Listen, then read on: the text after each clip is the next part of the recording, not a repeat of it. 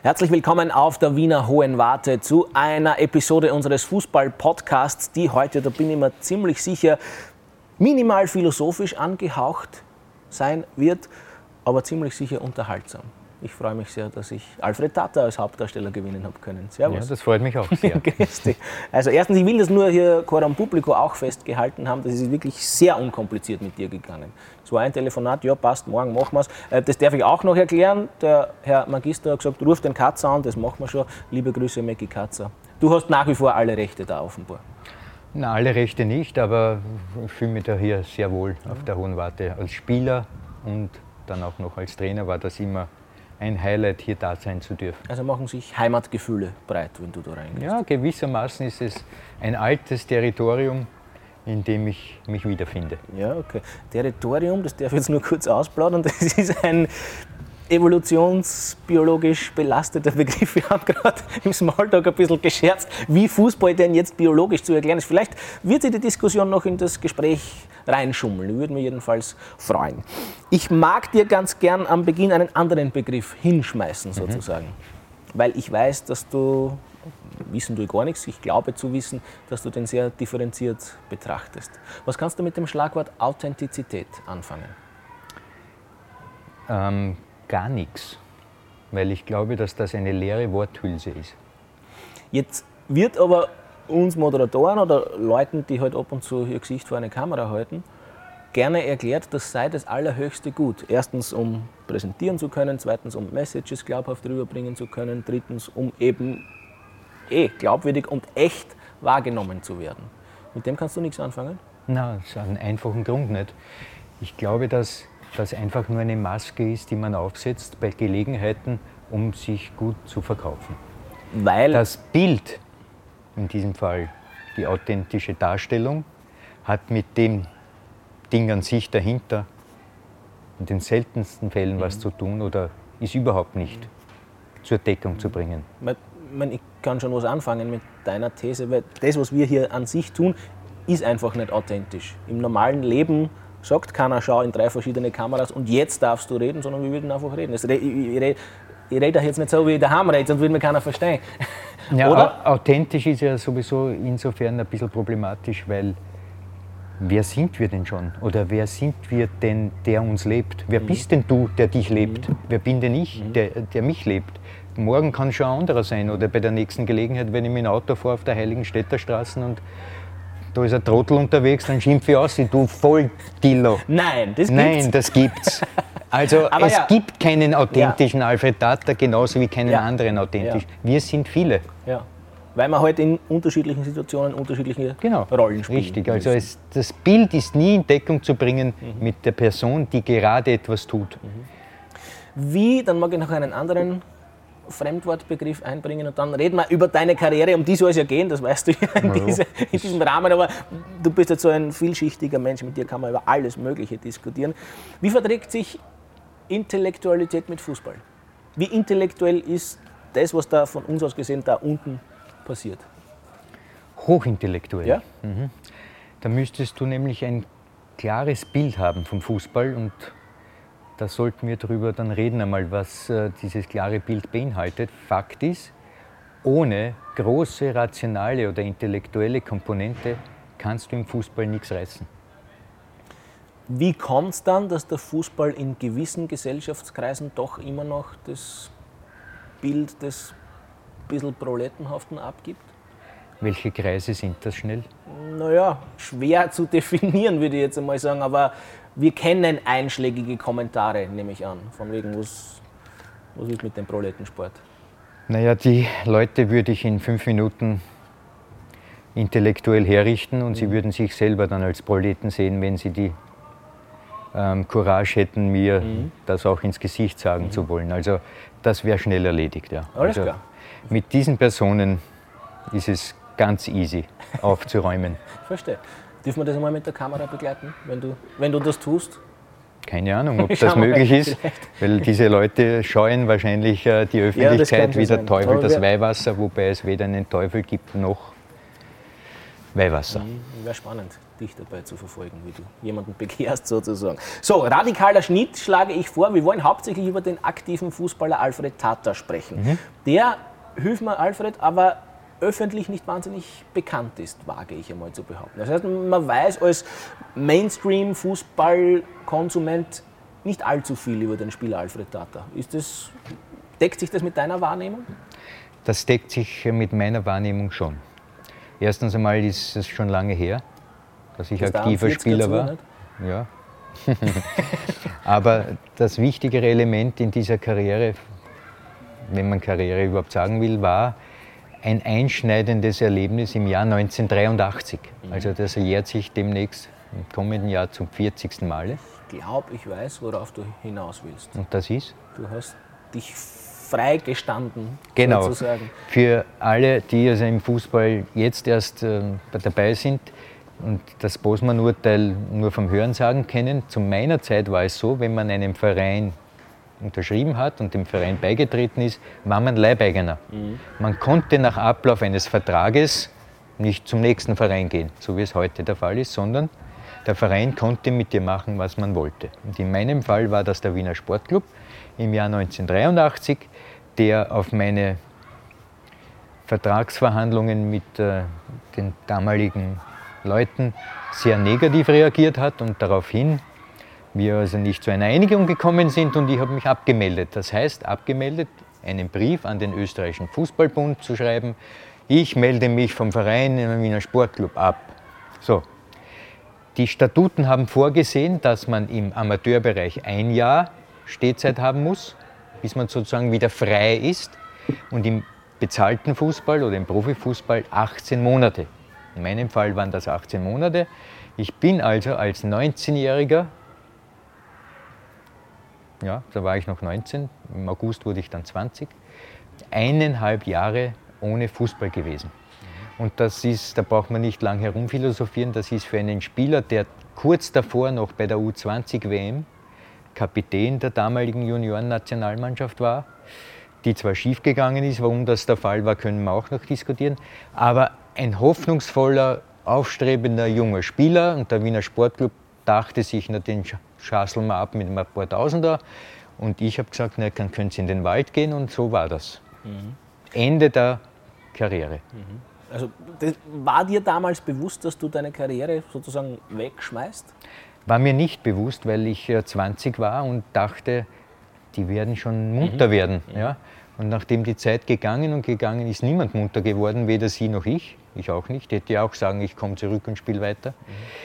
Es kommt ein Aspekt dazu, der heute völlig selbstverständlich ist. Die Spieler hatten damals keinen Berater. Heute hat ein Spieler einen Berater, der ihm sagen soll, welche Krawatte er trägt und welche Schuhgröße und ob du bei L'Oreal einen Vertrag hast oder die Haare kurz. Damals äh, war ich auf mich allein gestellt und als 19-jähriger Dummkopf hast du nicht den Überblick, um zu wissen, halt, jetzt geht es vielleicht an die Substanz und du bist tot danach als Spieler.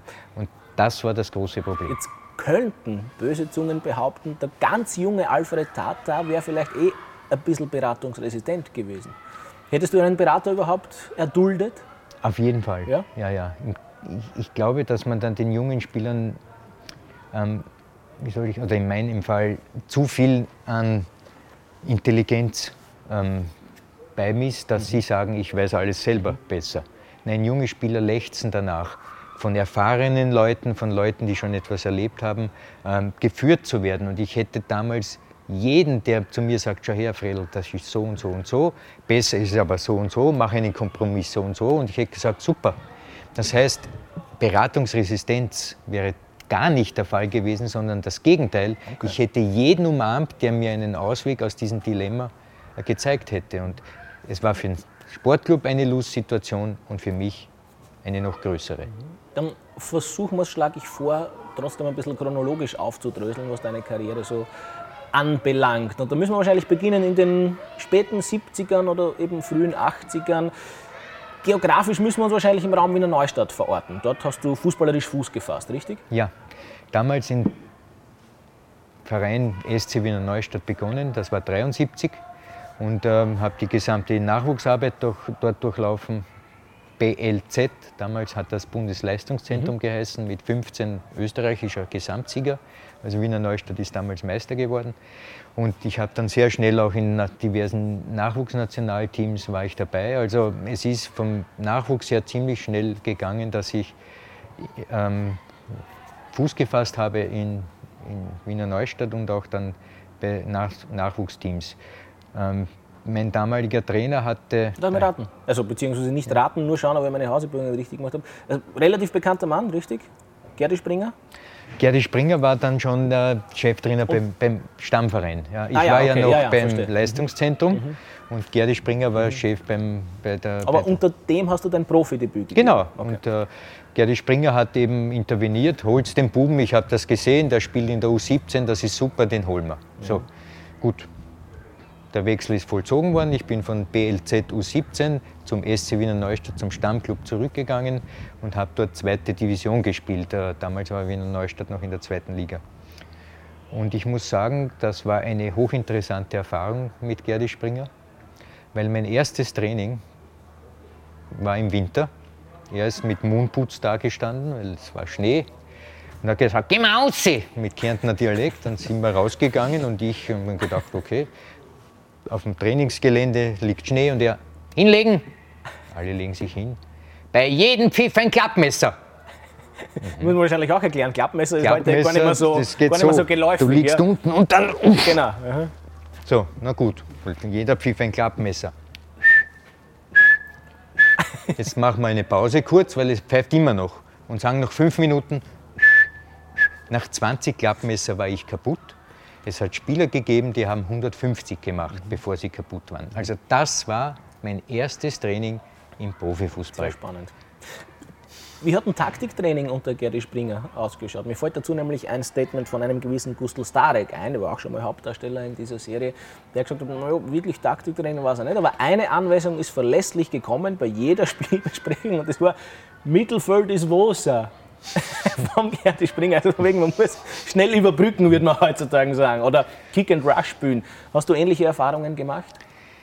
Man muss einmal Folgendes festhalten. Heute diese eloquenten und ausgetüftelten hm, Dinge über Taktik, wie da philosophiert wird, das ist auch ein eigenes Kapitel. Box-to-Box-Player. Können wir auch noch meinen den Senf dazugeben, aber 130 Jahre. Ja, England 1850 herum, glaube ich, hat es begonnen, Fußball. 130 Jahre war Fußball, gehen wir aus, spielen wir. Mhm. Das war auch in den 80ern noch. Mhm. Weltmeister Argentinien 78 oder 82, Deutschland oder, oder Italien, oder ist ja wurscht. Taktik. Mhm. Die Spieler waren das entscheidende Momentum.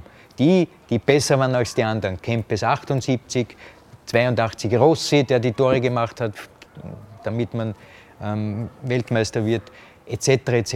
Das heißt, die Bedeutung der Spieler in der damaligen Zeit war so groß für den Erfolg. Heute ist die Bedeutung des Trainers mhm. so groß für den Erfolg, weil er macht die Taktik, wo, wo und da und dort und hm, Box to Box und bam, bam, bam. Deshalb werden heute die Trainer in einem Spiel ins Visier genommen. Mhm. Die Spieler sind nebensächlich mittlerweile. Wobei die letztlich dann natürlich erst recht wieder den Unterschied ausmachen. Ne? Sind nicht eben, weil alle auf einem annähernd gleichen Standard ja, trainieren, ja. erst recht wieder die Einzelkönner, die, die den Unterschied ausmachen? Oder ich will, nicht? Ich, ich, will ja auf das hinaus. Ne? Die Art und Weise, wie Fußball interpretiert wird heute, ist gänzlich anders mhm. als über 130 Jahre. Ja?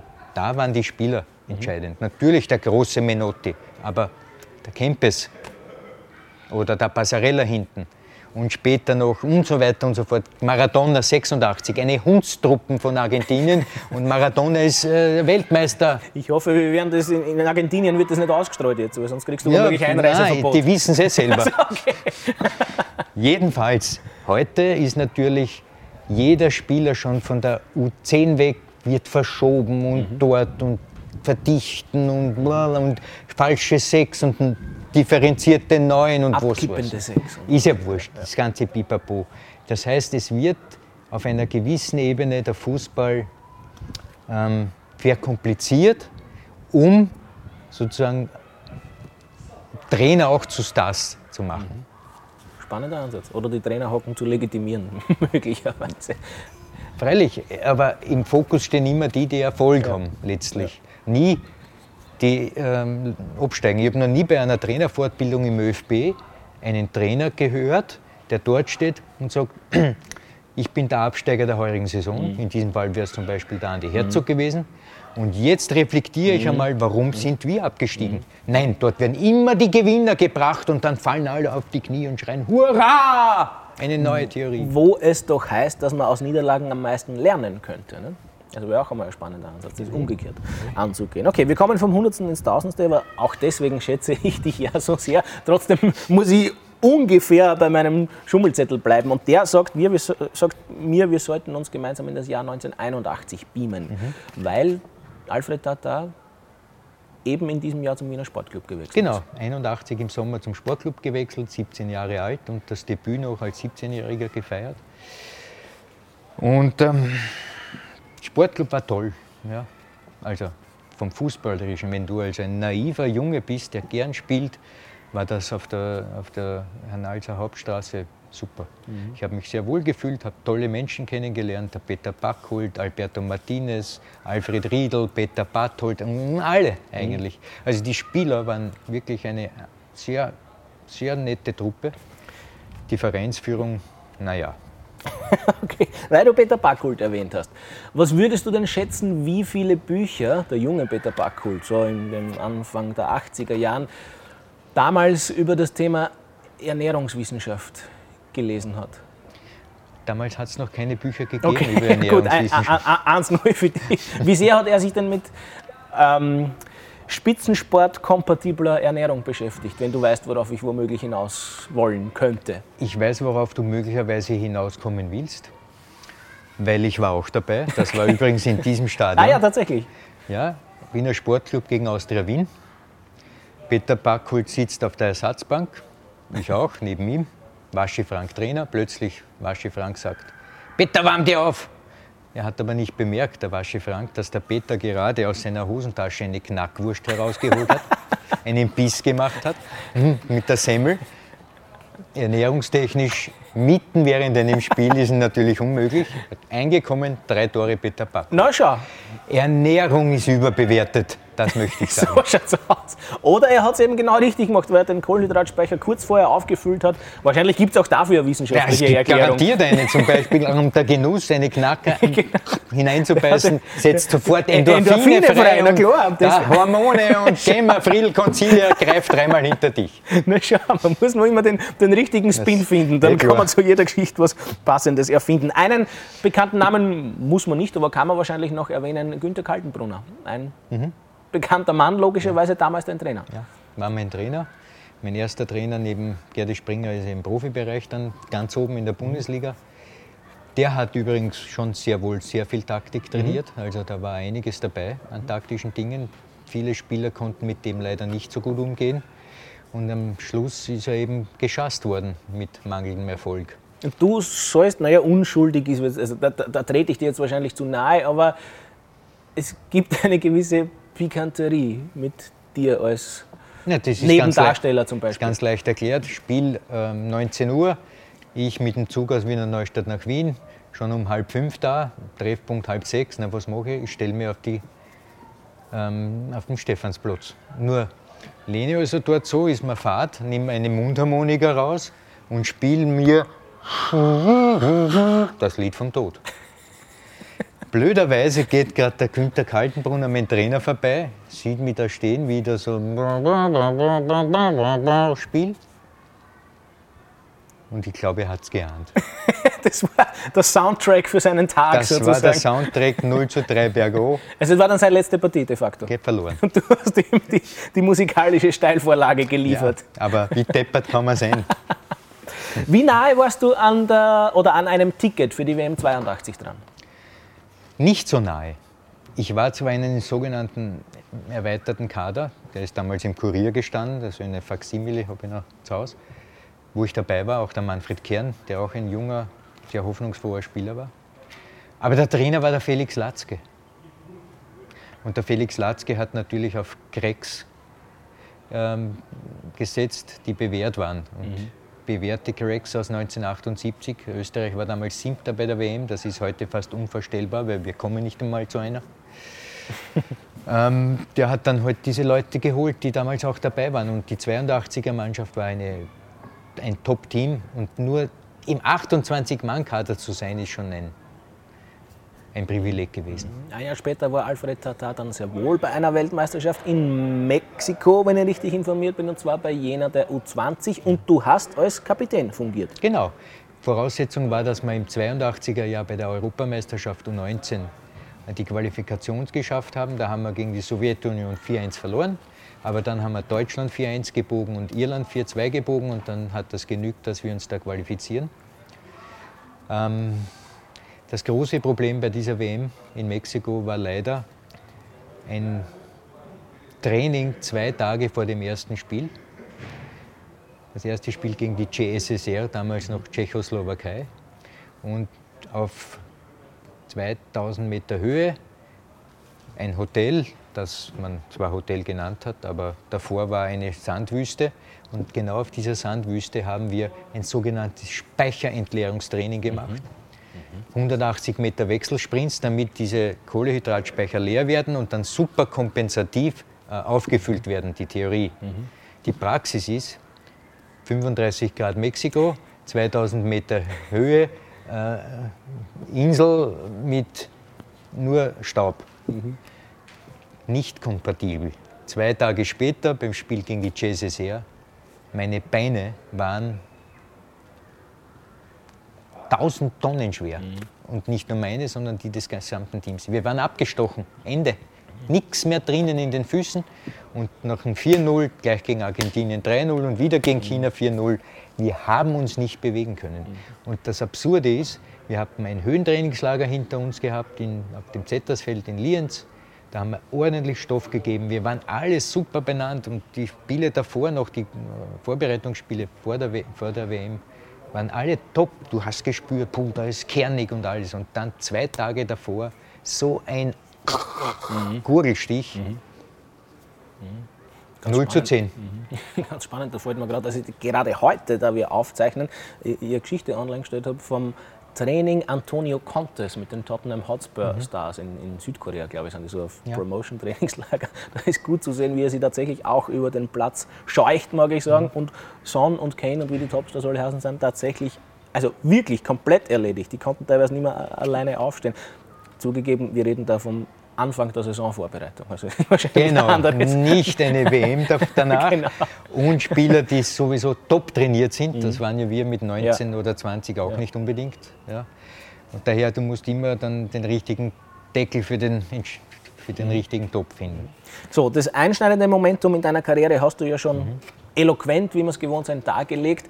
Es ist aber dann trotzdem doch noch weitergegangen, Fußball spielend für dich, auch nach diesen eineinhalb Jahren. Was hat sich noch ja, ja, ich Fußball spielen. bin dann wieder eingestiegen in Mödling, beim VfB Mödling. Der Herr Weiß, der Präsident, wollte mich haben und der Trainer auch und bin dorthin gegangen. Der erste Schritt wieder in den Fußball war damals Landesliga und der Aufstieg in die Regionalliga und war auch eine schöne Zeit. Mhm. Kann ich nicht jetzt negativ bewerten.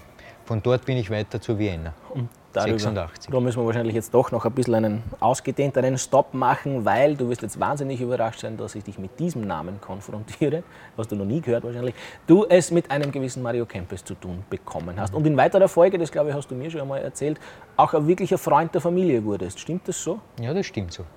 Also der Mario Kempes hat ja ein Problem gehabt bei der Vienna. Ich habe die längeren Haare gehabt. und, und, und, der Schönere warst auch du? Nein, Schönere nicht, aber ähnlich, sagen wir es einmal so. Ich wäre auch als Südamerikaner ja? durchgegangen, als Argentinier. Ja. Ja, ja, wir immer, haben immer noch übrigens. Ja, wir haben in Rio, wo ein Auto stehen geblieben und dann runtergekurbelt. Argentino! Ja? ja und ich, sie! Natürlich. Du hast das nächste wäre gewesen, die Puffen, puff! Und ich wäre hingewinnen, weil Brasilien und Argentinien ist ja nicht. Gut, Mario Kempes. Ja, ja. Freund der Familie, ist richtig. Ich bin äh, zu Essen eingeladen gewesen zu Hause. Die Frau von ihm, Maria Vicenza, hat super gekocht. Da habe ich mein erstes Tiramisu im Leben gegessen. Das musst du dir vorstellen. Mit 23 das erste Tiramisu. Na gut, schwamm drüber. Ähm, und später dann noch Spanien besucht. Wir haben in Valencia Paella gemacht am Strand. Und bei ihm zu Hause habe ich mir seine Trophäensammlung ansehen dürfen. Das berühmte Zehnerleiberl des Finales ist dort 78? Gehangen. 78, ja. Gegen Happels Holländer übrigens? Gegen Ernst Happels Holländer, richtig in der Verlängerung mhm. 3-1. Gewonnen als ein Weltmeister. Mhm. Das wäre so, wie wenn bei der Vienna jetzt wieder vielleicht ein Spieler kommt, der Weltmeister war vor acht Jahren. Mhm. Thomas Müller. Müller zum Beispiel, ja. Schweinsteiger. 2014. Mhm. Schweinsteiger mhm. würde einsteigen oder Lahm oder mhm. der jetzige Alltagstrainer. Klose. Klose, na das wäre was. Mhm. Natürlich ist das heute ein bisschen anders als damals, weil zum ersten Mal in Österreich, glaube ich, 78 hat man ja die WM besonders wahrgenommen. 74 war man nicht dabei. Aber damals waren wir eben Siebter, haben super Erfolge selber gefeiert und gleichzeitig dieses Stadion, das immer voll war, wenn Argentinien gespielt hat, diese vielen Konfett, Konfettiregen und das, diese Begeisterung auf den Rängen, das war ja für uns etwas völlig Neues. Also das überschwängliche Fußballfeiern haben wir erst so richtig mitbekommen 78. Mhm. Kempes war der Beste, mit dem du gespielt hast? Ich glaube, du gehst sogar noch einen Schritt weiter und sagst, der war es der Beste, der überhaupt in Österreich gespielt hat. Naja, er sagt aber auch der Mario, dass ich der Beste war, der mit ihm gespielt also, hat. naja, sowieso. Frage falsch herumformuliert. Das war jetzt ein, ein, ein Denkfehler von mir. Ein kompletter. Ein Anfängerfehler. Oh. Nein, er war, der, er war sicherlich der beste Spieler, mit dem ich es äh, zu tun hatte, wobei auch Panika, mit mhm. dem spielte ich auch zusammen bei Hohenau war auch eine eigene Kategorie, aber da gibt es noch andere auch. Aber Krankel, mhm. mit dem habe ich nicht zusammengespielt, aber gegen ihn und der war natürlich auch ein, ein super Kicker. Ein Kapperzunder. Ja. Alfred, wie viele so Dosen, ich weiß nicht, ob es die damals in Dosen gegeben hat, aber in irgendeiner Größenordnung wird es gegeben haben, Fingernagellack hast du in deinem Leben verbraucht? Viele. Ja? Für die Heimspiele schwarz, für die Auswärtsspiele rot. Und ich wundere mich heute noch, warum L'Oreal nicht an mich herangetreten ist und gesagt hat, bitte, das unser wir machen eine Weltmarke aus dir. Heute, wenn Ronaldo oder Messi oder Neymar, oder ist ja wurscht, mhm. auf das reflektieren mhm. würden, das mhm. wäre der Fall. Mhm. Und zwar ich, viel Geld. Ich kann mir vorstellen, dass ich dich nerve mit der Frage, aber es ist so eine klassische Journalistenfrage. Wir wollen immer alles ganz gerne erklärt haben und, und hätten halt dann gern wirklich so eine dahinterliegende Aussage ich kann mir auch vorstellen, dass du dich jetzt auf die Position, ich glaube, der Alf Beuer hat ja immer gesagt, von ihm zurückziehst, der sagt, wenn ein Journalist mich fragt, was will ich mit meinem Kabarett aussagen, dann sagt er zurück, du fragst dir den Kassier beim Biller auch nicht, was willst du damit aussagen, indem du die Cola-Dosen jetzt drüber. Ich mach's halt. Ist es mit deiner Fingernägelgepflogenheit ähnlich gewesen? Oder hast du ein Statement abgeben wollen damit? Das ist sehr hervorragend analysiert von dir. Das muss ich, muss ich dir jetzt naja, wirklich loben. Es ist ein, ein Versuch. Es war kein Statement. Mhm. Es war einfach tun. Mhm. So wie der Eurypterus im Oligozän im Meer gelebt hat, habe ich mir halt ein Haarnetz drauf mhm. dann beim Spiel oder halt lackiert oder mit einem Stirnbandel, ist ja wurscht. Mhm. Das Fußball war das Entscheidende, mhm. nicht das andere. Mhm.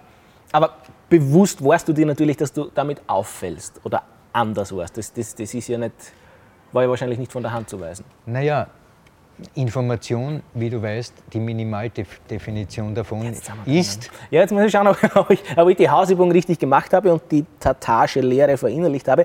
Also eine Information definiert sich über einen Unterschied, der seinerseits wiederum einen Unterschied ausmacht. Genau. Wobei Wenn der also zweite also Unterschied ein solcher ist, der für unser menschliches Gehirn auch greifbar oder messbar ist. Sozusagen. Eben, eben. 22 Hanseln, 22 Spieler, Dressen unterschiedlich, Haare unterschiedlich etc. Trotzdem, wenn jemand einen Nagellack trägt, ist das ein Unterschied, der noch einen Unterschied mhm. ausmacht mhm. ja, für mhm. einen Zuschauer. Mhm. Also war das möglicherweise, aber ich interpretiere es jetzt, ein informationeller, ähm, wie soll ich sagen, Trick Mhm. Aber da, vielleicht kann man es anders stellen, die Frage. Warum machst du es heute nicht mehr?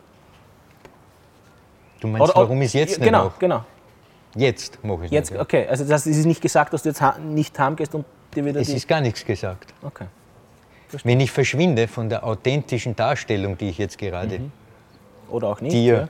präsentiere, in das äh, Ding an sich, mhm. Sozusagen das letzte Kern, den man glaubt, dass man darstellt, ist ja auch nur eine Darstellung, auch das Ding an sich. Da könnte vieles passieren. Mhm. Nur eine Sekunde, keine Sorge, ich bin nicht eingeschlafen, ich bin nach wie vor auf Sendung, ich versuche das nur, nur sacken zu lassen und zu, zu verinnerlichen. Ebenso wie ich versucht habe zu verinnerlichen, dass ich glaube, dank dir zu wissen, was ein konterlateraler Spieler ist. Das, die Wortkreation stammt von dir, so, meines ja, Wissens. Ich glaube, ich glaub, der Janko hat dich auf Sendung einmal so zitiert. Ja, richtig. Also ich äh, darf ich kurz versuchen. Mhm, Versuch. Eig eigentlich glaube ich, ist es relativ klar, wenn ich einen Namen erwähne, dann glaube ich, ist wirklich klar, was gemeint ist. Arian Robben ist mhm. für mich der Inbegriff eines konterlateralen Spielers. Mhm. Das heißt, der den stärkeren, obwohl Außenbahnspieler oder Flügelspieler, den stärkeren Fuß innen hat. Also der immer aufgezogen ist. Jeder Verteidiger wusste, es kommt jetzt der Haken nach innen und der war trotzdem sauschwer zu verteidigen, weil man halt nicht gewusst hat, wann genau der Haken kommt. Genau. Im, im taktischen Bereich vom Fußball, wenn du die Seitenzonen eines Spielfelds hernimmst, dann könnten Angriffe von dort über diese Seitenzonen laufen, mhm. also bis an die Grundlinie zum Beispiel mit einer Flanke. Mhm. Oder sie könnten von der Seitenlinie laufen. Das mhm. heißt, du gehst dann ins Zentrum hinein, dort wo es da ist, weil um das geht es ja. Und kontralaterale Spieler sind Spieler, die die Angriffe vom Flügel durchführen und nicht über den Flügel. Mhm. Jemand wie der David Alaba mhm. hat etliche Angriffe mit, mit damals noch mit Ribéry über den Flügel mhm. geführt, wenn du dich erinnerst. Mhm. Das klassische Hinterlaufen dann auch. Ja, genau, Hinterlaufen und eine Flanke mhm. oder einen Pass in den Rückraum etc. Das mhm. ist ganz banal eigentlich. Aber jetzt Hand aufs Herz, ist der Ausdruck von dir oder hast du den ja, irgendwo den ich ab, abgekupfert? Ja, da, da, nein, was heißt abkupfern? Im zentralen Nervensystem, da drinnen, obwohl ich jetzt einen mereologischen Fehlschluss begehe, mache ich es trotzdem, Ding, passieren Dinge, von denen habe ich keine Ahnung, dass Gott passieren. Also im mhm. nächsten Moment, wenn etwas gefragt ist, erscheint es, ohne dass ich es mhm. induziere. Wenn es recht ist, machen wir ganz gleich sozusagen noch zwei, drei Fragen zu deiner Trainerkarriere, obwohl die eigentlich nicht Hauptbestandteil sein sollte dieser ja. Serie jetzt. Aber ich, ich, ich, muss die Frage stellen, weil es erstens mich persönlich interessiert und ich nicht wüsste, wem ich sie stellen solle, wenn nicht dir. Also es gibt keinen berufeneren Mann dafür. Warum, lieber Alfred, oder anders gefragt, wie ist es evolutionsbiologisch zu erklären? Das ist diese Diskussion, die wir gerade im Smalltalk geführt haben, aber ich finde, die ist so gut, dass wir die Zuschauer auch teilhaben lassen können. Warum tun wir Fußballfans so? Also jetzt als Journalist bin ich natürlich kein Fan und bin eigentlich schon lange kein Fan mehr, aber als, als gebürtiger Fan, warum tue ich so, als würde es da, da unten jetzt in dem Fall als um, um Leben und Tod gehen? Also warum weine ich nur, weil eine Mannschaft ein Tor mehr schießt als die andere. Das hat für, für, den Fortbestand meines Lebens absolut null Relevanz. Ich werde nicht gescheiter dadurch, ich werde nicht schlechter, ich werde nicht kranker, nicht gesünder, nicht dicker, nicht dünner. Das ist vollkommen wurscht. Warum empfinde ich es trotzdem so, als würde die Welt untergehen? Du bist ein Mammalier. Puh. Naja, Mitglied der, der Säugetiere. Darf ich nicht googeln? Ah ja, na klar. Säugetiere. Ja, ja, ja, Wir sind Säugetiere. Ähm, die Säugetierevolution bringt ähm, im Gehirn dieser Tiere oder Saniotiere gewisse Strukturen hervor, die nötig sind, um das Überleben zu sichern und auch Strukturen darüber hinaus. Eine Struktur ist der Bioüberlebensschaltkreis, den haben wir alle Lebewesen. Also der innerste. Genau, Antrieb. der, der dafür sorgt, dass du überleben willst. Mhm. So, der zweite ist der territoriale Schaltkreis. Säugetiere haben Territorien. Mhm. Die markieren es auch, um zu sagen, hier bin ich der Herr. Und das ist der Hintergrund. Der Mensch ist auch ein Säugetier, hat zwar noch einen Schaltkreis, den zeitbindenden. Deshalb ist er in der Lage, Abstraktionstätigkeiten vorzunehmen und sozusagen diesen zweiten neurologischen Schaltkreis, diesen anal-territorialen Schaltkreis, hier bin ich daher, mhm. zu ähm, analogisieren, mhm. also als Erklärungsmodell anzuleiten mhm. oder führen. Das heißt also, wenn ich Zuschauer bin und sage, die Vienna hier, wenn ich mhm. jetzt Vienna-Fan mhm. bin, das Stadion ist mein Territorium, dann verteidige ich das. Mhm. Aus meinem säugetierischen Erbe, das Evolution näher über Jahrhunderte, Millionen ähm, eben das implementiert hat, dass man mhm. eben Territorien hat, die man verteidigt. Mhm. Und als Fan verteidigst du die Hohe Warte, weil das ist dein Territorium, abstrahiert natürlich. Mhm. Darf jetzt noch versuchen, die Theorie zu verfeinern. Ich lasse die Kleinen ruhig, ich schwöre es, aber ich muss jetzt ähm, zumindest so tun, als würde ich mich bemühen, ein braver Sohn zu sein und die Lehren von meinem Vater zu verinnerlichen. Mhm. Liebe Grüße, Papa übrigens. Der jetzt sinngemäß sagt, ich hoffe, ich zitiere ihn jetzt richtig, inhaltlich zumindest, es würde jetzt eben auch evolutionsbiologisch keinen Sinn machen, wenn jetzt alle 5.000 oder 10.000 oder 50.000 im Stadion gegeneinander raufen, also jeweils 25.000 gegen 25.000, weil dann wäre der Schaden für alle ziemlich sicher zu groß. Deswegen schicken wir sozusagen stellvertretend unsere elf Stärksten in dem Fall aufs Feld. Die lassen wir den Stellvertreterkampf durchführen sozusagen und dann wissen alle anderen im Stadion, okay, wir dürfen bleiben und wir müssen weiterziehen. Ist das ungefähr das, ja, worauf es hinausläuft? Das Schöne am Menschen ist ja zum einen, dass er, wenn er gescheit ist, Hypothesen mhm. sterben lässt mhm. anstelle von wirklichen Menschen. Wobei Kriege gibt es nach wie vor, ja. da sterben Menschen. Ja. Aber im Sinne von Hypothesen sterben lassen, das heißt, ich übergebe meine Überzeugung auf, dass ich besser bin hier als der Gegner, wenn ich Fan bin vor der Wiener, wenn ich verliere. Und das kommt aber nicht mehr zu Schaden. Das heißt, es stirbt also meine Überzeugung, beim nächsten Heimmatch ist es wieder da, dass mhm. wir gewinnen. Aber in diesem Fall, wenn wir verlieren, ist halt meine Überzeugung gestorben, dass wir besser sind, aber sonst nichts. Mhm. Es gibt keinen evolutionären Schaden oder keinen sozialen ja. Schaden. Außer, dass ich mir theoretisch ein neues Revier suchen muss. Theoretisch. Ja. Also die drüben, wenn es Rapid ist oder Sturm oder ist ja wurscht, mhm. die feiern halt. Mhm. Die Ihre Überzeugung hat gewonnen. Die dürfen da weiter sich fortpflanzen. Ja, genau. Mhm. Es ist also eine Analogisierung, mhm. die einen großen sozialen Zweck mhm. hat. Also unglaublich spannend, dir zu lauschen. Es ist immer gefährlich, als Journalist soll man nicht schleimen. Eigentlich sollte man gar nicht loben, den, den, den Interviewpartner, aber ich finde es wirklich wahnsinnig spannend, dir zu lauschen. Und auch, und auch das Thema, muss ich sagen. Aber Nein, das darf ich jetzt ruhig auch einmal auf Sendung festhalten. Man, ja, man eh, aber du begehst sofort einen Kategorienfehler. Hat mit mir gar nichts zu tun. Du lobst nur Argumente. Du lobst nur eine, Abstrakt, eine Abstraktionsleistung. Ich fühle mich überhaupt nicht geschmeichelt. Mm, ja, wobei du schon natürlich der bist, der die Argumente auch rüberbringen muss und kann. Ja. Das beste Argument kann nicht sein, wenn ich sage, liebe Wand, erklär mir das jetzt, wie das mit dem. Ja, ja aber da drüben zum Beispiel diese Goldhaube, ja. Mhm. Ich nehme mal an, die Ja, aber die könnte man nicht erklären, wie das jetzt evolutionsbiologisch ist. Der, zu, ist das zu die ist. Zentralanstalt für Meteorologie und das wird fast, fast Ja, die sammelt Daten ja. und gibt sie weiter, oder? Und. Die, auf die Daten nimmst du äh, Bezug. Du nimmst ja nicht auf dieses Gebäude Bezug ich bin das Gebäude und die Daten, die ich mache, ja, ja. sind diese Argumente, die ich bringe. Verstehe schon. Feiern tust die Argumente und nicht. Ja, ja, verstehe schon, aber. Ich bin ja niemand. Aber warum sitzt du dann im Fernsehstudio? Also es gibt ja auch andere Leute, die sich auskennen mit Fußball, es aber vielleicht nicht rüberbringen können. Ja, weil es hier wiederum, was in Information, der Unterschied, der einen Unterschied ausmacht, wenn ich im Studio was sage, ist es für einen Zuschauer vielleicht interessant. Ja, also kommt es schon auch auf die Person an. Weil sonst kennt es kommt darauf an, was sie sagt.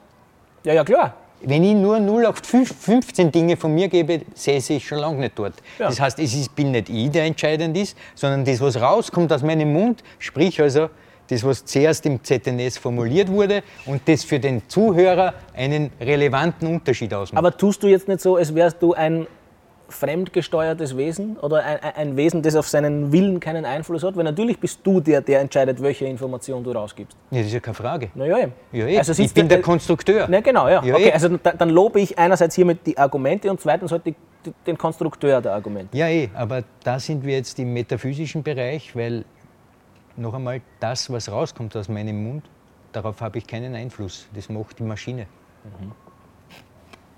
Gut, da sind wir dann wahrscheinlich in der Frage de, des Willens drinnen. Dann sind wir wahrscheinlich ja, die Willensfreiheit und so ja, weiter. Dann sind wir aber so irgendwann auch in der Frage, wie sehr der, der Mörder vor Gericht überhaupt belangbar sein kann, wenn das ja im Prinzip alles erblich vorbestimmt ist und wenn, wenn den Mord gar nicht er begangen hat. Oder geht das, das ist ein geht Fehler, zu weit? Das ist ein Fehler, den du hier begehst, weil nämlich vor Gericht ist eine Konstruktion. Ja? Also Gerichtsverhandlungen sind Konstruktionen, so wie alles von Menschenhand mhm. Konstruktionen sind. Und ein wesentlicher Aspekt, um jemanden verurteilen zu dürfen, ist seine Verantwortlichkeit. Mhm. Deshalb werden ja kranke Menschen mhm. ins Spital gesteckt und nicht ins Spital, mhm. äh, ins Gefängnis. Mhm. Ein Mörder, der verantwortlich ist für seine Taten, wenn ein Arzt sagt, er ist zurechnungsfähig etc., kann dann einer Justiz unterworfen werden. Ja, ist einleuchtend. So, vom Mörderbusiness zurück zum hoffentlich dann doch wieder etwas leichter zu durchschauenden Fußball. Ähm, zwei, drei Schlagworte, wie gesagt, man kennt jetzt wahrscheinlich über deine Trainerkarriere noch einmal eine eigene Serie machen, mindestens. Aber ich, ich glaube, ich habe zwei, drei konkrete Themenblöcke oder, oder, Namen, die ich dir gerne hinschmeißen mag, mit denen man dann auch sich ganz gut durch deine Trainerkarriere hangeln kann. Die eine Personenkombination wäre Rashid Rachimov und Wolfgang Knaller. Was fällt dir denn genau zu dieser Konstellation ein? Rashid Rachimov ist ein hervorragender Fußballtrainer mhm. mit sehr gutem Auge, was Spieler zu leisten imstande und so weiter. Das ist alles perfekt. Ähm, deshalb mehr brauche ich gar nicht sagen zu ihm. Und zu Wolfgang Knaller, der aus meiner Sicht beste Tormann-Trainer Österreichs aller Zeiten. Und auch der fitteste nach wie vor, finde ich. Also das so und so. Wie sie dir immer noch schmeißt, unglaub, unglaublich. Na, eh. Und wenn da ein Schneehaufen liegt im Winter und du möchtest trainieren, kommt um 6 und schaufelt den Schneehaufen alleine weg. Nein, der, ich, Wolfgang Knaller ist ein super Tormann-Trainer, wirklich. Also, was der geleistet hat, wie bei der Vienna war, Hut ab, wirklich mhm. toll. Und es hat sich aber dann deine Zukunft auch ein bisschen an ihm entzündet, mag ich sagen, damals bei der Admira, oder nicht? Bei der Admira? Bei der Admira ist es darum gegangen, ob Rachimov äh, Knaller aufstellen darf oder ja. soll oder Ach so, nicht. Jetzt die das, Geschichte meine ja, ja. Mhm. ja, ja, das war so. Ja, Herr Weiß wollte den Vertrag von Wolfgang Knaller nicht verlängern. Der hat aber eine Klausel gehabt, über 25 Spieler verlängert er sie automatisch. Und dann ist das Spiel gekommen, wo eben ähm, die, äh, sich verlängert hat, der mhm. Vertrag. Und der Präsident hat gesagt, er mag nicht, dass er spielt. Und der Cheftrainer hat gesagt, aber ich stelle auf. Und er hat gesagt, na, dann muss ich die wegtun. Und er hat gesagt, na, dann musst du wegtun. okay. So einfach ist das. Ganz einfach. So wie Udo Latte gesagt hat, ich habe den Maradona nicht gebracht bei Barcelona, hat mich meinen Job gekostet, aber ich habe mein Gesicht gewahrt. So ist es. Nein, eh, ich, ich mache weder dem Herrn Weiß einen Vorwurf. Ja. Das ist, ja. Wenn das sein Ding ist, er ist Geldgeber gewesen. Der Rashid Rachimov war einfach nur. Stringent, also mhm. konsequent. Und der Wolfgang Knaller war das Opfer. Mhm. Alfred, was hätte der Spieler Alfred Tata zu einem Trainer gesagt, der gesagt hat, Burschen, wir machen jetzt eine Passübung ohne Ball? Ja, der Spieler hätte sofort eine Idee gehabt, mhm. der Spieler Alfred Tata, nämlich Trainer. Wir machen jetzt eine Passübung ohne Ball, aber auch ohne Trainer. also man, man, sagt dir nach, du hättest als Trainer tatsächlich so etwas einmal durchgezogen. Ich bin mir sicher. Das, ist, das, Einfachste auf der Welt ist, wenn man Abläufe im Kopf schaffen will, also ein Bilder davon, dass man nicht das Gerät dazu nimmt. Mhm. Weil wenn du das Gerät dazu nimmst, hast du plötzlich eine technische Komponente dabei. Mhm. Wenn du ein Bild schaffen willst, willst du nur ein Bild schaffen. Du willst ja kein Bewegungsmuster ausbilden, sondern ein Bild. Das Wichtigste, und das sage ich bei jeder Gelegenheit, ist für Spieler, ein Bild vom Spiel zu haben. Wenn der Spieler kein Bild vom Spiel hat, ist es wie ein Hund, der Runden rennt, ohne dass er weiß, wenn er vielleicht äh, obirgt, dass er durch die Ziellinie kommt. Mhm. Wobei man heute von Spielern eigentlich bei jeder Gelegenheit hört, genau das Gegenteil. Wir haben einen tollen Trainer, der lässt fast nur mit Ball trainieren. Ja. Oder? Mag, mag so sein, aber es gibt Dinge, die einen Unterschied ausmachen. Mhm. Informa informationelle Dinge und das ist so etwas. Mhm, die philosophische Ebene abdriften. Abschlussfrage, bereust du irgendwas? Und Zusatzfrage, was kannst du mit der Hülse, ich nehme an, du wirst es jetzt gleich wieder als Hülse etikettieren, ewiges Talent oder schlampiges Genie anfangen? Das letztere ewiges Talent und schlampiges Genie sind so wie der Lenin-Orden für die Sowjetunion. Eine hohe Auszeichnung. Ich gratuliere jedem Spieler, der ein ewiges Talent bleibt oder ein schlampiges Genie. Hervorragend. Das Schlimmste sind die Winner dieser Welt. Und was war das vorher? Aber du weißt, worauf ich hinaus will. Nämlich, ich, dass ja, ja. Der, auch der Christian Poller gesagt hat, liebe Grüße übrigens von der Krone. Ja. Ähm, naja, der Alfred hat schon Anlagen gehabt, der hätte es Nein. deutlich weiterbringen können. Nein, das ist falsch. Weil wenn ich heute als Trainer mich analysiere als Spieler, muss ich sagen, ich hatte zu viele Fehler in den verschiedenen Ebenen, mhm. die ein, ein Spiel ausmachen. Werkzeugebene, Verhaltensebene, Steuerungsebene und in jedem dieser Ebenen hat es Defizite gegeben, die es nicht erlaubt hätten, allerhöchstes Niveau zu erreichen. Okay, klare Ansage. Da braucht man jetzt auch nicht weiter nachdenken, habe ich auch verstanden. Wirklich letzte Frage und dann lassen wir dich wirklich in Ruhe. Bereust du irgendwas aus deiner Spieler-, Trainer-, TV-Karriere? Naja, die Frage, die verklausuliert von dir gestellt wird mit bereuen, ist ja, würdest du was anderes mhm. machen? Das mhm. ist eigentlich genau. die wirkliche ja. Frage ja. dahinter. Und ich antworte darauf, vielleicht hätte ich sollen im Moment der Geburt eine Sekunde warten mit dem ersten Atemzug. ich glaube, es ist aber die Zeit, um aufzuhören, weil das muss jetzt wirklich sagen, oder? Mhm. Oder kannst du das jetzt in, in einem Satz nein, erklären? Ich glaube, das ist selbst erklärt. Okay, also dann nehmen Sie das jetzt bitte mit als Hausübung. Ich tue es in jedem Fall. Wenn ich die Lösung gefunden habe, melde ich mich bei dir. Bitte gerne. Herzlichen Dank. Es war wirklich, wirklich spannend. Ehrlich gesagt habe ich es mir nicht anders erwartet. Na, so leibend habe ich mir es nicht erwartet. Na bitte. Dankeschön. Schön. Bei Ihnen bedanke ich mich fürs Zuschauen. Bis zum nächsten Mal.